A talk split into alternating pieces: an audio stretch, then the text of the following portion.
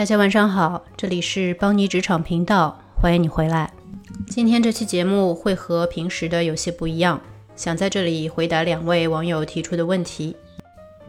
第一个问题来自于一位在喜马拉雅给我留言的网友，他其实给我留过三次言了。一开始他留言说：“Hi Bunny，我做证券分析师两年多了，不知道有没有机会在播客听到更多和找 sponsor 相关的分享。”很想听点实战的分享。我不算是个不敢去接触上级的人，但是心里总觉得，为什么更有行业经验和地位的人要帮助支持我呢？谢谢你的分享，希望你生活顺利。他这条留言其实是发在我第一集关于 sponsor 的节目之后，那时候有很多网友留言说希望听一听关于如何找 sponsor 的分享，于是我就做了那期节目。那之后呢，他又给我留了言，他说：“Hi again，今天听到你发的为什么 sponsor 要帮你的音频了，好开心听到我很好奇的内容，而且很巧，今天收到来自前大老板发来的 offer，他不是我的直属上司，但是一直对我印象比较认可，觉得我们有很好的 chemistry，所以呢，在他跳去竞争对手公司之后，主动接触我，和各方沟通之后，给了我一个各方面都比较满意的 offer。”我觉得除了收入本身之外，他也为新团队对我的印象和预期打下了很多正面的基础。所以你今天提到的 be a star，然后让 sponsor 更有机会了解和注意我，主动帮助我，真的不能更贴切了。再次谢谢你一系列的分享，马克，开心的一天。那看到这条留言，我当然很为他高兴，以为这个故事就这样圆满的画上了句号。没想到不久之后，他又给我留言了。他说：“Hello Bunny，不敢相信在同一件事上给你写第三封信了。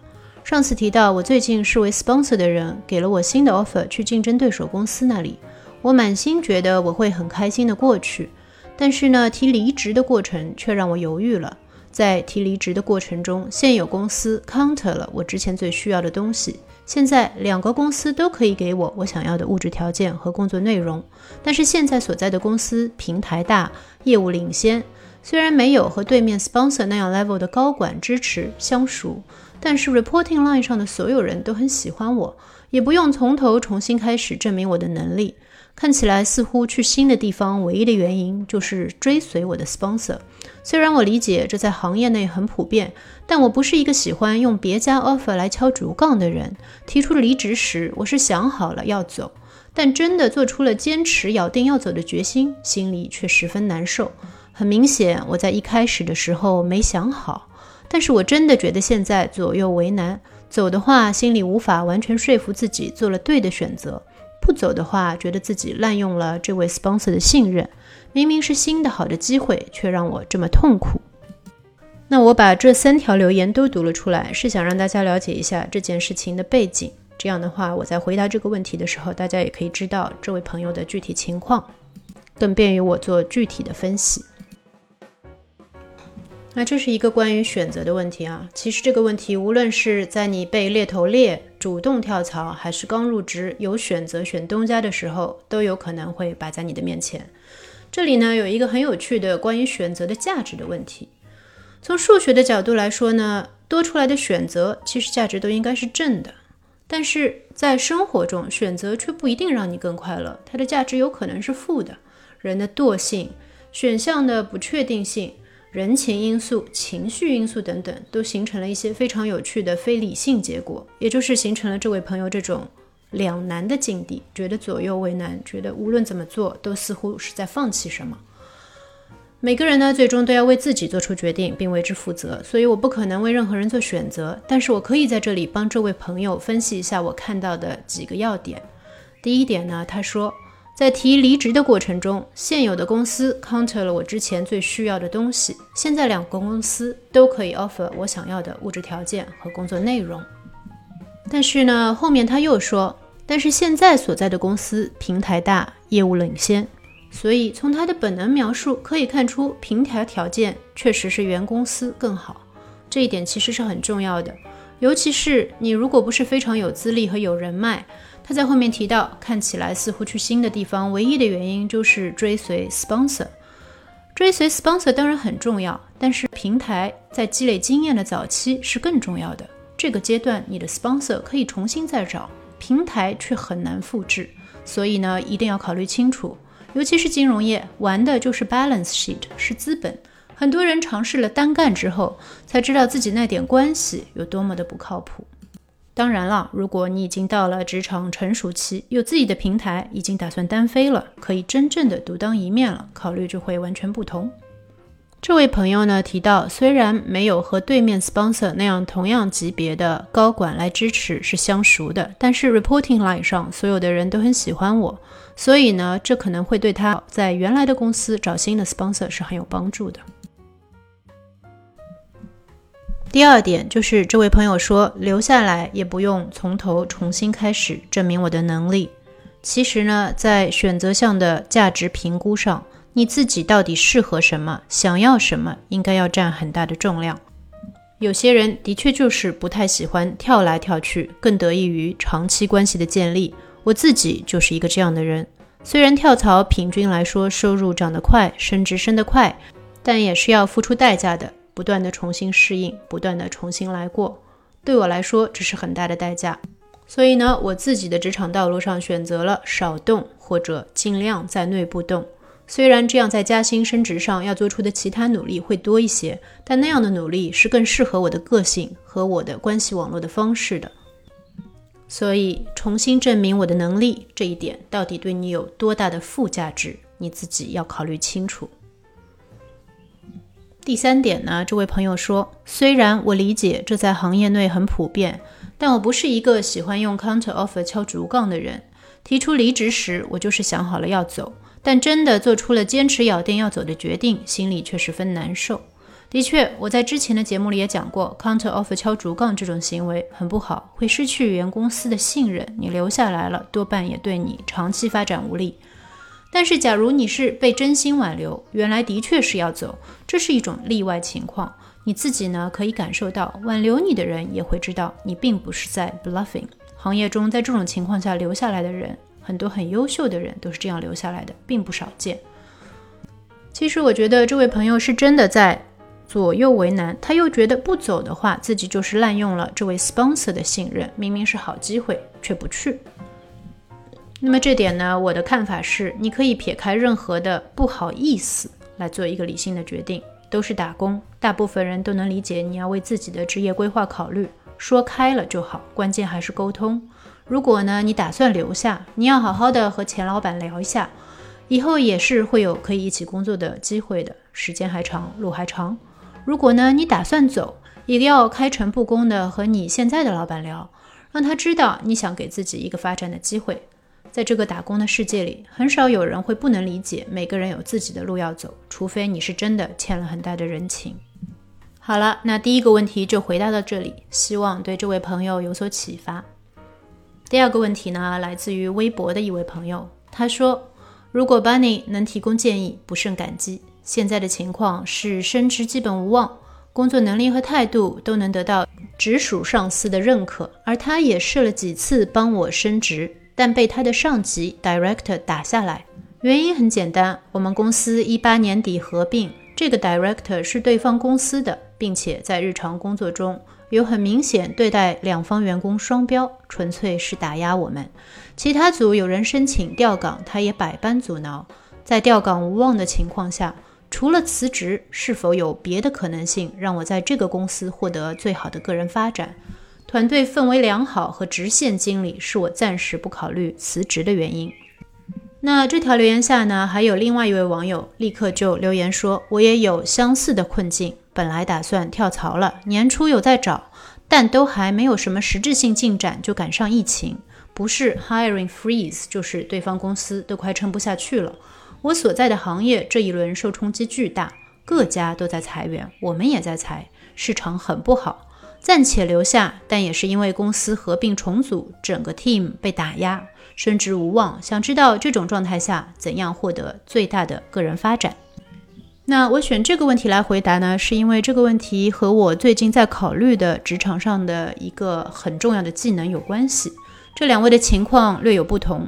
但他们的共同点就是对现状不满意，本来预期可以做出改变，但是呢，人算不如天算，暂时卡在了比较尴尬的情况下，种种行为都有所限制，他们的发展也就得到了限制。他们的问题都是如何在非预期的困境中可以继续成长。看到了他们的问题之后，我立刻就想到了一个适应性的问题。这不单单限于职场，但一个人在遇到阻力、遇到限制条件时，如何给自己设定角色，决定了他的适应能力。而适应能力则是职场最核心的技能之一。我会在这集的笔记栏里留两个链接，你们会看到有一篇文章来自于 Adam Morgan 和 Tony Franco，里面提到一个我很喜欢的思路，就是当遇到阻力时。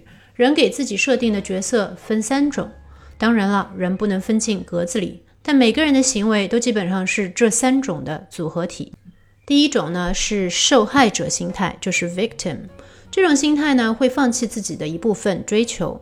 应用到这里的情况就是现在只能等着上面换人，等着经济好转，等着重新有机会调岗和跳槽。这个方法最容易，但是也最痛苦。在我的职场经历中，见过很多人这样逆来顺受，不断的被换上司，每次从头做起，升职加薪被 pass up，或者呢，在并购中是被并方，被架空后等着被裁。这种选择呢，无一不是被 set back，只会浪费了你宝贵的职场发展时间。这种受害者的心态呢，就是这件事已经发生了，我无能为力，那么我唯一的选择就是只能把我的野心往回收一收。这样呢，实在是太被动了。第二种心态呢，其实是大部分人的状态，neutralizer，也就是中和者。